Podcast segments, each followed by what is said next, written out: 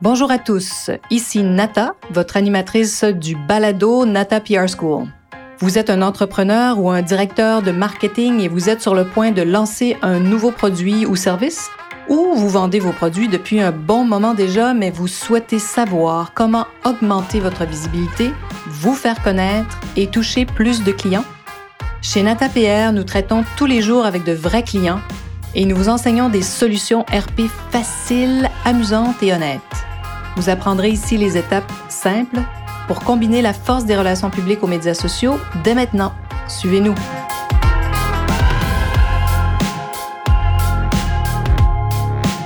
Bonjour et bienvenue à ce 75e épisode du balado du podcast Nata PR School. Aujourd'hui, j'ai l'immense plaisir de recevoir Stéphane Leduc, journaliste de mode, animateur, cofondateur du magazine Dress to Kill. Il est commissaire et animateur des conférences du festival Mode et Design depuis 2014. Il enseigne à l'Université du Québec et à l'école ProMédia. Et en tant que journaliste, euh, Stéphane a été invité à tous les grands défilés de ce monde. Vous pensez à Chanel, Gaultier, Louis Vuitton, nommez une marque qui vous passe par l'esprit. Je suis certaine que Stéphane a vu plusieurs des grands défilés de toutes ces marques. Le chanceux. Et pour ceux qui, comme moi, ont grandi avec la télé, vous vous souvenez peut-être de cette fabuleuse émission de la chaîne Musique Plus qui s'appelait Perfecto et c'est vraiment euh, dans ces entrevues avec des grandes personnalités du monde de la mode que j'ai découvert Stéphane. Et aujourd'hui, je reçois Stéphane d'abord parce que c'est quelqu'un d'incroyable que je veux vous faire découvrir, bien sûr, mais il est aussi le commissaire associé d'une exposition qu'il faut absolument aller voir si vous êtes des passionnés de mode ou de l'histoire, vous avez envie de savoir comment tout ça évolue. Il y a une exposition présentement au Musée McCord de Montréal sur la marque de mode qu'on dit subversive, mais qui était, moi, je trouve tellement avant-gardiste, des années 80, la marque Parachute. Alors donc, Stéphane va nous parler de, de plusieurs choses aujourd'hui, mais dont surtout de cette fabuleuse exposition au Musée McCord. Je mets le lien en bas de l'épisode, donc vous pouvez cliquer, aller voir. Et en plus, c'est gratuit. Alors, vous n'avez pas de raison de ne pas y aller. Alors, merci Stéphane d'avoir accepté mon invitation.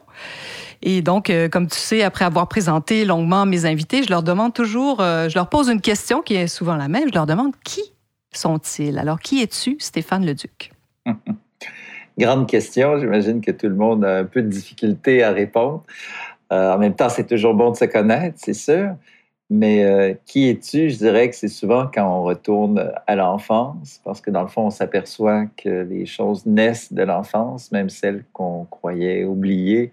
On y revient toujours. Puis, dans le fond, j'ai l'impression parfois qu'on répète toujours toute sa vie. Et moi, ce que après réflexion, c'est vraiment l'idée que j'étais vraiment curieux, euh, que j'aimais beaucoup découvrir, mais surtout, j'aimais beaucoup raconter ce que j'avais vu. J'aimais raconter des histoires à ma famille, à mes amis. Euh, et résumer, ou même dans des cours, quand on nous demandait de résumer le cours précédent, c'était mon moment favori, c'était de raconter ce qu'on avait fait la semaine dernière. C'est un peu ça le métier de reporter ou d'animateur, c'est de raconter des histoires, puis raconter ce qu'on a vu. Si on a vu un spectacle, si on a vu un défilé, si on a eu une rencontre incroyable, on résume l'événement aux spectateurs. Donc c'est un peu ça, quelqu'un de curieux, et qui aime bien euh, raconter, raconter des histoires. c'est intéressant. Mais tu vois, au fait, j'aime bien cette question parce que ça me permet d'apprendre plein de choses sur, les, sur mes invités que je ne connais pas, mm-hmm. tu vois. Donc, c'est intéressant de, de, poser cette question-là. Puis, je voulais qu'on parle un peu aussi de journalisme avant de parler de, de parachute parce que euh, c'est intéressant aussi de parler de ce métier qui est drôlement important, qui, est un peu malmené avec tout, euh, tout ce qu'on entend les dernières années avec les, fake news et tout ça. Mais ça reste une profession que moi, je trouve indispensable. Puis des fois, on peut comprendre parce qu'on entend tellement d'histoires autour des médias qui ont certaines difficultés. Mais pour toi, la profession de journaliste, qu'est-ce qu'il en est aujourd'hui? Comment a-t-elle évolué? Et surtout, bon, en, ce qui te touche, toi, dans le domaine de la mode? Oui. C'est vrai que c'est un métier qui est en pleine transformation et ça fait un bout de temps qu'elle est en pleine transformation. Euh, les médias sociaux ont changé beaucoup les règles. Euh, c'est un métier qui se transforme avec l'apparition de tout ce qui est numérique. Donc, tout ce qui est sur papier, naturellement, a fait la transition vers le numérique.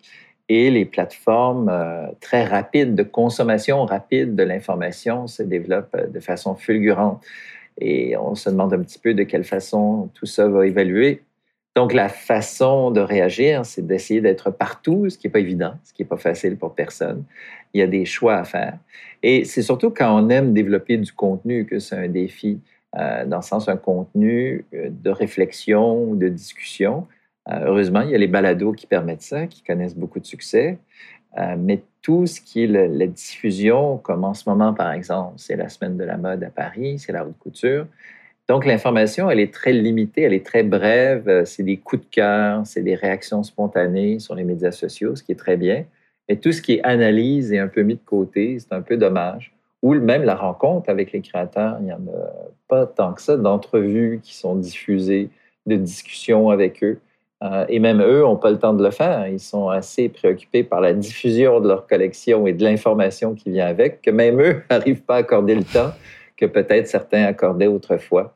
Euh, donc, c'est un défi euh, et il faut, faut encore imaginer d'autres façons de communiquer. C'est en constante progression et c'est ce que je tente de faire, tout en gardant certaines valeurs et c'est pourquoi j'aime beaucoup le principe des conférences, euh, le principe hmm. d'exposition, où là, on peut aller en profondeur, où là, justement, on peut communiquer, communiquer plus longuement ce qu'on a appris, ce qu'on connaît.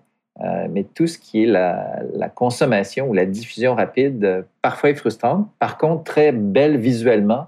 Ça, par contre, j'aime beaucoup ça parce que je suis quelqu'un d'image, quelqu'un de la vidéo au départ. J'ai une formation même de réalisateur.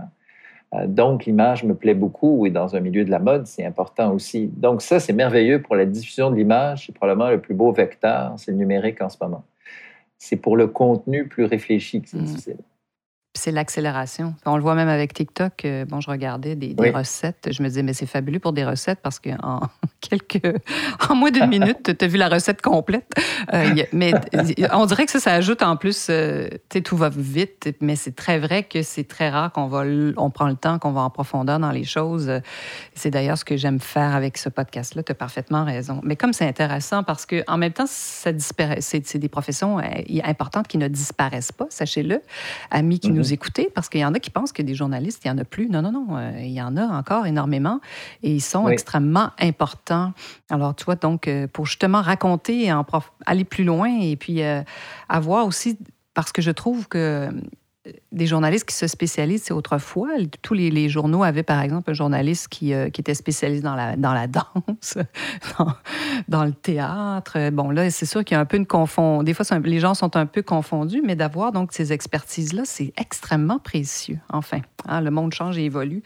Mais je voulais qu'on parle donc, de, bien sûr, de parachute aujourd'hui, surtout parce que l'exposition, je l'ai vue. Euh, et j'ai amené mes jeunes employés. Et ça m'a vraiment complètement étonnée de voir leur réaction parce qu'ils ont, un, ils ont adoré. Et toutes, euh, c'était, j'étais avec mes filles, euh, j'ai, des gars au bureau, mais ils n'étaient pas avec moi. elles m'ont toutes dit euh, qu'elles pourraient porter ceci. Ah, moi, je porterais ça aujourd'hui. Ah, mais c'est incroyable, mais quelle marque incroyable. Alors, donc, de, de, de voir comment c'est encore aussi pertinent aujourd'hui. Puis euh, je voulais bien sûr qu'on parle de comment cette marque-là a réussi à exploser à travers, bien sûr, ce, qui semble aujourd'hui évident. Hein. Ils faisaient leur propre relation publique, ils avaient des ambassadeurs. Euh, mais donc, comment comment euh, comment c'est arrivé, ça, cette histoire de parachute? Et c'est formidable de voir justement que la nouvelle génération trouve ça captivant et qu'ils voient des vêtements qui sont encore pertinents. Ça montre l'avant-gardisme de cette marque, comment ils étaient innovateurs à plein de, niveaux. Et ça, c'est assez formidable. Puis on le constate dans l'exposition, mais même en préparant l'exposition, c'était ça euh, dont on s'apercevait, la pertinence encore aujourd'hui, 40 ans plus tard, parce que c'est vraiment une marque qui a osé, euh, tout en étant basée à Montréal, penser tout de suite international. Déjà, c'était une vision audacieuse pour une marque québécoise mmh. qui avait tendance parfois à être très local, ce qui n'est pas mauvais non plus, parce qu'il y a quand même une clientèle, puis un climat particulier. Mais dans le fond, on s'apercevait qu'en arrivant aux années 80, que le monde voyageait de plus en plus, qu'il y avait une ouverture sur la planète. C'était plus le monde, c'était la planète carrément. Et ça, c'était formidable que cette marque-là s'y intéresse et d'apporter des nouvelles idées. C'est-à-dire, par exemple, le vêtement qu'on appelait unisexe à l'époque, qui est un vêtement non genré, qu'il n'y avait pas de section spécifique pour les hommes et les femmes, que c'était juste une question de taille, de vision et de personnalité. Eux ne se posaient pas cette question parce que Nicolas Pelli et Harry Parnasse, les fondateurs, c'était une relation de couple, une relation égalitaire, un homme et une femme qui, ensemble, créent une collection, un qui est plus l'architecte, l'autre qui est véritablement le designer, et les deux se complétaient dans leur discussion, leur vision et dans leur habillement, parce que dans le fond, ils s'habillaient de la même mmh. façon, c'est-à-dire un vêtement qui était euh, qui incluait déjà cet esprit aussi du vêtement inspiré du milieu du sport, qui était aussi innovateur, mmh, euh, qui était le début du sportswear en plus. Hein? Oui, mmh, complètement. Euh, l'influence de l'Asie dans les vêtements et très rapidement ben, l'idée de s'installer à New York. Et c'est là que ça a pris une expansion phénoménale. C'est en allant en 1980 ouvrir une boutique à New York. Aujourd'hui, ça semble une évidence. Hein. On, entend ça, on se dit, ben oui, mais oui, mais il y en a plein des marques qui font ça. Mais ils étaient les premiers à faire ça. C'était dans ces années-là, Soho, c'était pas euh, ce que c'est aujourd'hui. Aujourd'hui, toutes les grandes marques sont là. Mais dans ces années-là, euh, c'était un coin perdu. Ils étaient les premiers, en fait. Hmm. Oui, premiers. Ça, c'est euh, incroyable un an avant Comme des garçons, Soho est un quartier industriel, un quartier de livraison, en fait, de marchandises avec des entrepôts. Il y avait des artistes qui vivaient, euh, des artistes qui n'avaient pas du tout d'argent, qui étaient pauvres. Et donc, Parachute, c'était ça aussi, c'était l'idée d'aller dans des lieux inusités, d'être provocateur et de présenter aussi les vêtements dans un espace très grand pour le faire comme dans une galerie d'art, parce qu'il considérait que le vêtement méritait un statut euh, de galerie d'art, d'espace très grand dans lequel on pouvait vivre une expérience mot que l'on n'employait pas à l'époque. C'est incroyable. Non, non, mais tu sais, quand tu y penses, tu dis, mettons, ils ont créé l'expérientiel dont, tout le monde parle aujourd'hui. c'est fou. oui, et ça, c'est impressionnant quand on voit les photos où euh, comment l'architecture, c'était l'avantage de Harry d'avoir un sens de l'architecture, de faire des plans inclinés, d'utiliser le béton, d'avoir les, câbles, les fils électriques, les tuyaux qui étaient au plafond, que le luxe puisse être présenté dans un autre esprit que le marbre, que les dorures, euh, que le chrome, que les lustres en cristal, que le luxe, ça peut être autre chose, que ça peut être un espace et d'avoir des haut-parleurs pour diffuser la musique euh, qui était souvent diffusée en primaire dans cet espace, de ne pas mettre de miroir dans les cabines parce que les gens montaient sur un podium pour regarder les vêtements qu'ils voulaient acheter ou qu'ils essayaient. Il fallait vraiment avoir un sens de la, de la provocation, puis aussi de mettre des estrades qui permettaient aux gens de s'asseoir dans la salle pour apprécier les belles personnes qui venaient essayer les vêtements. Donc, c'était un lieu de rencontre, de découverte, euh, de reluquer pratiquement, de remarquer des gens qui avaient du style, qui avaient de l'audace. Euh, donc, ça créait une excitation parce que c'était nouveau pour tout le monde et ça attirait tous les artistes. Et les artistes sont vite arrivés dans la boutique. Et on parle d'artistes mm. internationaux, du milieu de la chanson, de la musique, du cinéma aussi.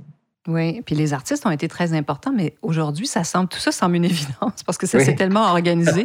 Euh, il n'y a pas un artiste, euh, une grande personnalité de ce monde qui n'a pas son styliste personnalisé, qui va dans les, hein, qui va chercher des, des, vêtements, qui choisit des, des, et qui ensuite, bon, va, va vers l'artiste. mais dans ces années-là, les artistes se présentaient encore en magasin, aussi en boutique. Et, euh, quel, a été, est-ce que ça a été important pour la marque Parachute d'avoir ces ambassadeurs-là? Ben, Aujourd'hui, on appelle ça des ambassadeurs. J'imagine dans ces mm-hmm. années-là, on n'appelait même pas ça comme ça. ah oui, ça a été euh, ah. essentiel dans la diffusion. Et parce que justement, c'était un vêtement qui était avant-gardiste euh, et audacieux pour l'époque, et le milieu de la musique a toujours été audacieux et provocateur. Donc, ils se sont tout à fait identifiés. Et aussi un vêtement qui était facile pour bouger, pour danser. C'est pour ça que des artistes comme Madonna à l'époque, était tout à fait à l'aise dans ce type de vêtements. Mick Jagger, quand il venait, il sautait partout, il laissait les vêtements de cette façon-là dans la boutique pour tester euh, le côté à la fois confort, mais aussi le côté, euh, l'image que ça pouvait donner sur une scène. Euh, donc, des gens comme ça, les Peter Gabriel aussi, qui a été très important parce qu'il est devenu ami avec le couple Nicolas Pelli et Harry Parnasse. Et il a continué pendant plusieurs années à commander des pièces sur mesure pour lui. Euh, et même Michael Jackson qui a porté une des vestes euh, que l'on retrouve sur plusieurs photos publicitaires. Donc, tous ces artistes, puisqu'on était à l'époque du vidéoclip, des stations comme Much Music, Music Plus, MTV, la diffusion a été énorme. Et pour Parachute, ça a été formidable. Ça les a vraiment mis sur la carte. Sachez que c'est dans l'exposition, tout ça. Il y a beaucoup de choses que, dont on parle. Il faut, faut, le rappeler. C'est ça qui est, C'est dans l'exposition parce que justement, mes, mes, mes employés, mes jeunes filles ont dit Mais attends, mais c'est Michael Jackson qui porte une, une, veste parachute sur cette couverture de magazine? Oui, donc c'était ça. C'était aussi énorme que ça, parachute. On ne se rend pas compte. Je pense qu'ils se rendaient peut-être pas compte eux-mêmes de, de l'impact peut-être hein, qu'ils avaient parce que c'était nouveau quand même, cette façon de, d'être aussi porté par tant d'artistes, diffusé de. Puis le vidéo, hein, les, vidéos de musique, ben c'était aussi le, début de tout ça. Hein, on oublie. Ils jouaient 24 heures sur 24. Comment Et ça a été important? Après, les boutiques se sont développées rapidement aussi. Ils sont allés du côté mm. de Los Angeles, Chicago, San Francisco. Puis le Japon est devenu très, très important. Il y avait une influence asiatique dans leurs vêtements. Le Japon a été très important pour la marque Parachute. C'était un lieu de diffusion d'avant-gardisme aussi, le Japon. Et l'Europe aussi, euh, de grands couturiers se sont intéressés. Il était très près. Euh, Harry discutait, discutait, beaucoup avec Gianfranco Ferré, qui était le, mm. le, créateur chez Dior aussi. Il était très près de Yoji Yamamoto. Euh, il était prêt aussi. Euh, même Jean-Paul Gaultier m'a dit quand il était venu à Montréal pour l'expo, il voulait savoir ce qui est arrivé de parachute. Et euh, lui allait à New York systématiquement, toujours dans la boutique de parachute, parce que ça l'impressionnait. Pour lui, c'était une influence majeure. Donc, c'est d'être reconnu par ses pairs à l'international aussi, c'est une belle reconnaissance. Et Parachute l'a eu vraiment euh, de leur vivant. C'était oui, oui, incroyable, incroyable. Puis moi, j'aime bien euh, penser, puis je voulais te poser cette question parce que toi, bien sûr, tu connais euh, quels sont les jeunes créateurs d'aujourd'hui aussi. Est-ce que tu penses que, que Parachute a influencé? Est-ce qu'il y a des, des dignes, dignes héritiers de Parachute mm-hmm. du côté des créateurs canadiens? Bien, oui, définitivement. dans la jeune génération, pour plusieurs raisons, je dirais qu'il y en a une, c'est cette vision d'aller vers le monde. Euh, une des jeunes marques qui s'appelle Racine, d'ailleurs, qui est une marque qui fait des chaussures en, impression 3D, qui fait aussi des vêtements, euh, qui fait des vêtements, entre autres, pour Lil Nas X, cet artiste dont tout le monde parle beaucoup parce qu'il a gagné des Grammys et euh, il est en, vraiment dans une montée internationale incroyable. Cette jeune entreprise a une vision internationale, avant-gardiste, elle aussi, provocatrice, mais la, personne qui, je dirais presque, est l'héritier direct, c'est un Radourani, parce qu'il y a ah, cette philosophie également. Rad avec ce vêtement non genré qui est tout à fait parachute, ses formes très géométriques, très épurées, qui se rapprochent dans le style vestimentaire à parachute. Donc, je trouve que c'est un, un, bon représentant, mais je pense qu'il y a toute une génération émergente en ce moment qui, fait penser beaucoup à l'esprit de parachute aussi. Hum, hum, hum. Ah, mais ils étaient tellement avant-gardistes. Et même, euh, bon, il y a une partie de la collection qui, moi, m'a étonnée. J'ignorais qu'ils avaient même commencé à faire des collections pour les enfants, peut-être pour leurs propres enfants, mais on oublie mm-hmm. qu'aujourd'hui, ça semble naturel de voir des, des, jeunes enfants porter des vêtements de, de qui euh, que les adultes pourraient porter, au fait, des versions mini de vêtements pour mhm. adultes. Mais ça n'existait pas dans ces années-là, hein, à part les petites robes pour les filles. Et puis bon, hein, le rose et bleu était, était de mise. Mais eux, ils avaient vraiment développé une collection. Et on voit cette, ces collections-là, entre autres, une collection pour enfants. Écoute, c'est incroyable tout ce qu'ils ont euh, touché bien avant, là. Nicolas voulait euh, justement, chercher des vêtements noirs, en fait, pour enfants, ce qui n'existait pas du tout. Euh, et définitivement, c'était très genré, euh, rose ou bleu. Puis elle avait un garçon et une fille, puis elle voulait les habiller en noir, ce qui ne se faisait pas pour les enfants. Et par la suite, ils l'ont élaboré en faisant des miniatures de leur propre collection, qui est un phénomène très actuel aussi parce que actuellement, depuis quelques années, euh, les parents qui ont les moyens veulent habiller leurs enfants avec le même couturier qu'eux-mêmes, avec le même designer. C'est pourquoi Gucci fait tout, de nombreuses collection pour enfants, totalement inspirée de leur collection adulte. Hein? Euh, ça existe vraiment aujourd'hui. C'est une façon presque normale de développer les collections, alors qu'à l'époque, personne ne le faisait. Non. Puis c'était comme un autre marché à part. C'est un univers séparé, tandis que là, donc, ça fait partie de, de, de, l'univers de la mode comme vraiment de façon très intégrée. C'est vraiment intéressant. Et puis, ben, écoute, on pourrait parler de cette exposition-là pendant des heures parce que c'est très riche. Mais au fait, moi, j'aime bien aussi parce que tu as posé cette question, parce que je, suis sûre qu'il y a eu des choix déchirants.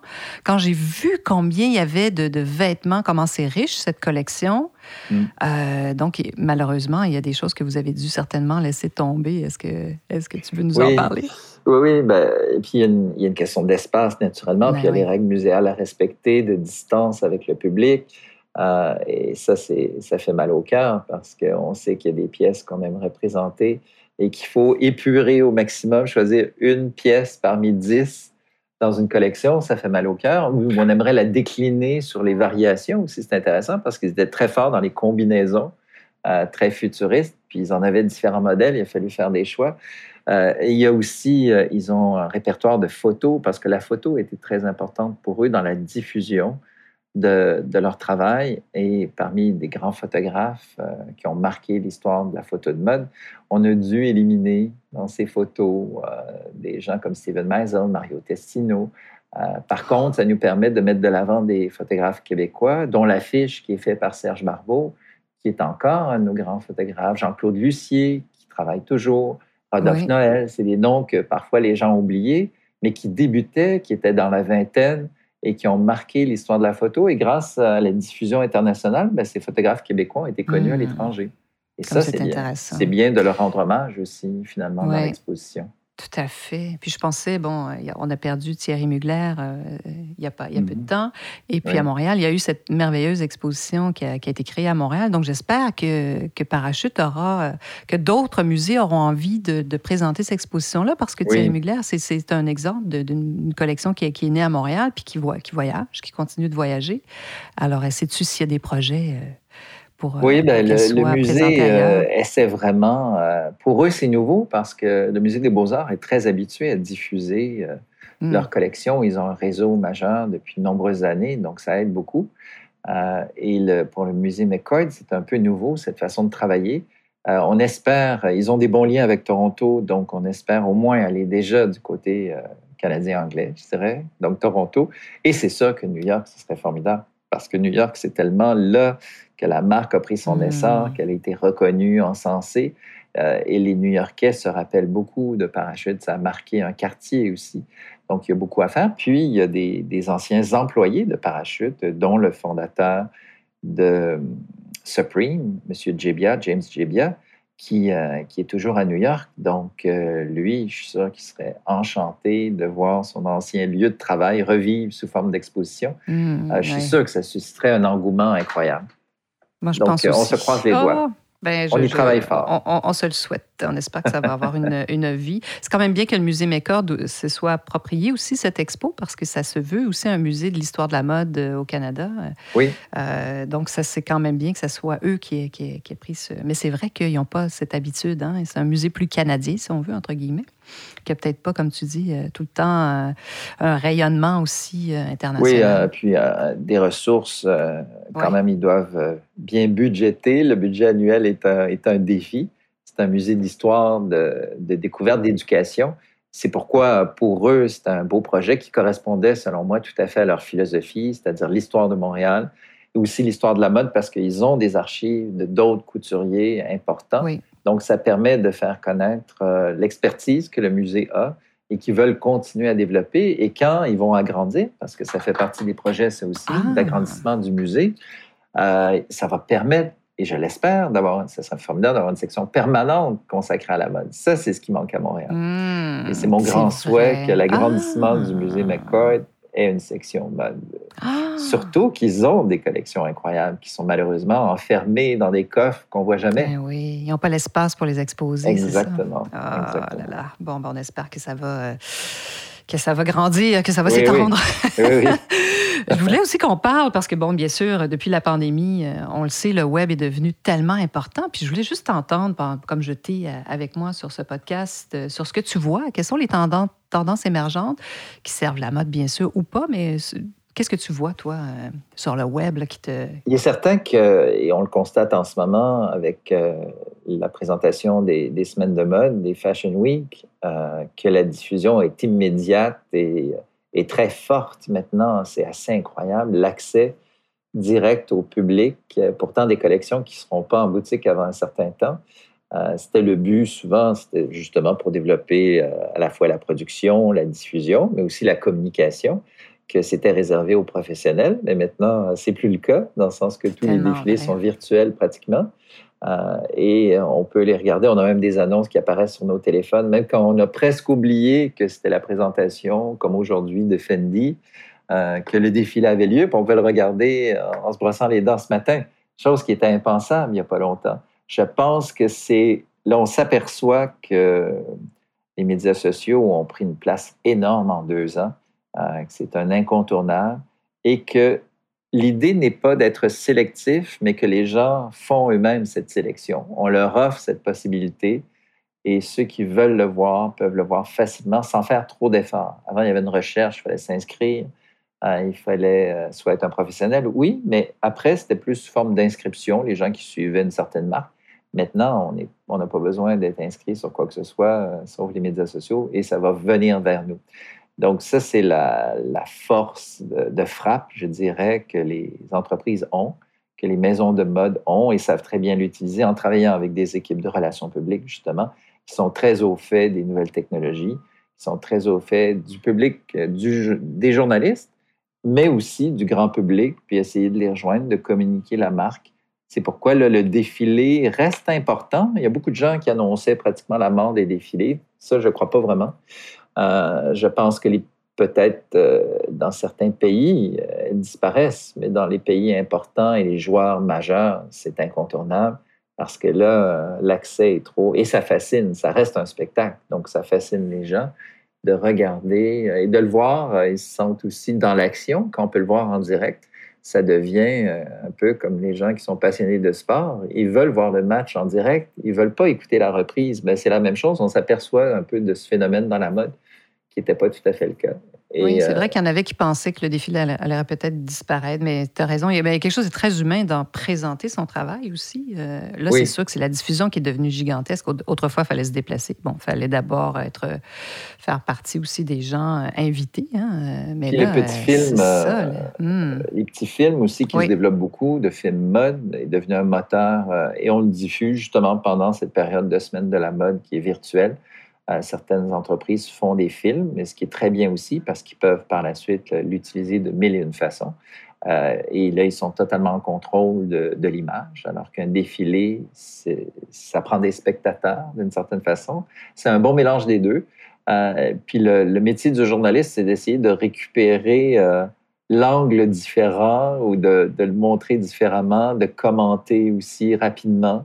Euh, je pense que c'est, on, est rendu à cette étape où euh, on, réagit, on réagit, on essaie de s'impliquer euh, de loin, mais par contre, on a une meilleure connaissance, je pense, dans le sens qu'on a une vue globale. Avant, on avait une vue partielle selon l'accès à certaines maisons. Maintenant, les gens ayant accès à tout, on peut avoir aussi un recul puis une connaissance globale. Je pense que beaucoup de gens dans ces dernières années ont peut-être découvert par exemple, une maison comme Fendi, beaucoup plus, parce qu'avant, c'était très fermé. Il euh, fallait se rendre là-bas, c'était vraiment sélectif. Maintenant, Fendi, c'est un nom qui résonne chez beaucoup de gens. Euh, on s'aperçoit qu'il y a cette connaissance de marque que les gens avaient moins mmh. avant. Maintenant, les gens sont plus parce beaucoup que tout est accessible. Oui, c'est ça. On, peut, aller puis en plus en revoir parce que souvent ça va mmh. demeurer. C'est les, diffusions, on peut les voir au moment parfois qui nous conviennent, un peu à la Netflix et compagnie. Là, il, y a, moyen de revoir tout ça. C'est vraiment, euh, c'est fou. Hein? Eh, mais euh, avant qu'on termine, je voulais voir, toi, et toi, tes, tes meilleures pratiques sur le web, est-ce que tu en as? Quelles sont-elles? Moi, mes pratiques sont souvent pour c'est toujours un petit peu embêtant dans le sens que je me dis euh, quelle est la meilleure méthode ou qu'est-ce qui serait à améliorer. J'utilise beaucoup pour euh, rediffuser ou annoncer mon travail, euh, mon travail sur des balados. c'est justement comme l'Expo Parachute de relier des relayer des moments, des, détails ou des, coulisses ou des informations complémentaires.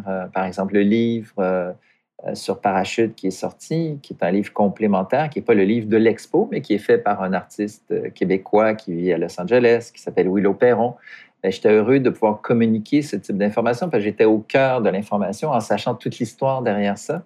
Donc, c'est un peu ce que je fais, c'est ma façon de le faire. Des fois, je me dis, je pourrais diffuser le matériel des autres. J'ai tendance à aller sur les choses sur lesquelles je travaille ou auxquelles j'ai vraiment participé euh, et non pas simplement relier l'information globale. C'est là où j'hésite. Peut-être je ne devrais pas m'en soucier autant de me dire, bon, je n'étais pas au défilé Chanel, mais je peux commenter sur Chanel et envoyer les photos du défilé. C'est là où je dois me positionner. Oui, oui, oui, parce que je pense que les gens qui te suivent voudraient avoir toi, ta, ton appréciation ou ton, ton analyse des fois de certaines choses, peut-être qui ne sont mhm. pas nécessairement les tiennes. Ah, en effet, ah, c'est intéressant. Ben alors, euh, moi, je vous invite à aller voir l'exposition, c'est sûr, dépêchez-vous. J'espère que vous allez écouter, quand vous allez, ceux qui écoutent ce podcast, il ne sera pas trop tard. On a quand même plusieurs semaines devant nous. Euh, et en terminant, qu'est-ce qu'on ce qu'on te souhaite, euh, Stéphane? Ben, moi, j'ai toujours des envies de, rencontres. D'ailleurs, à l'annonce du défilé de M. Mugler, de Thierry Mugler, j'étais très attristé.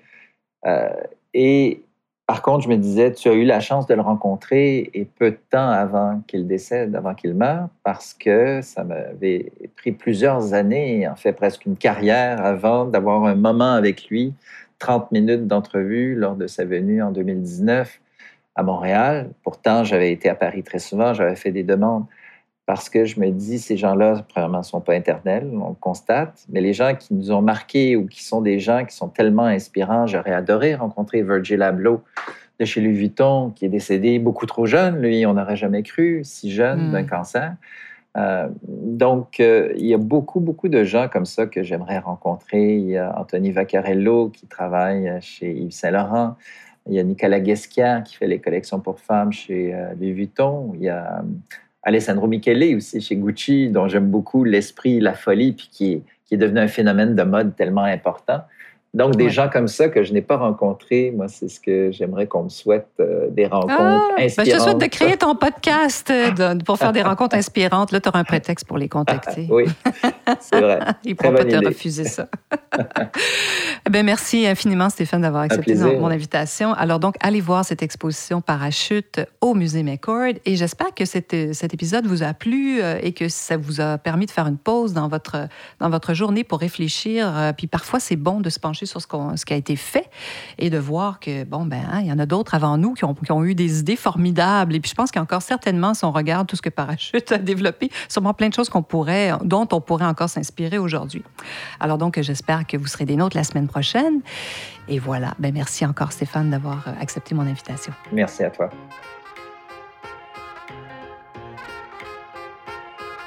Vous êtes curieux et souhaitez en savoir plus sur comment implanter des stratégies de relations publiques? Rendez-vous sur natapierre.com et inscrivez-vous sur notre liste. Vous recevrez le modèle NataPR pour créer une campagne RP réussie. Et si vous souhaitez devenir client, contactez-nous à nata.natapierre.com. Nous attendons vos commentaires. À la semaine prochaine!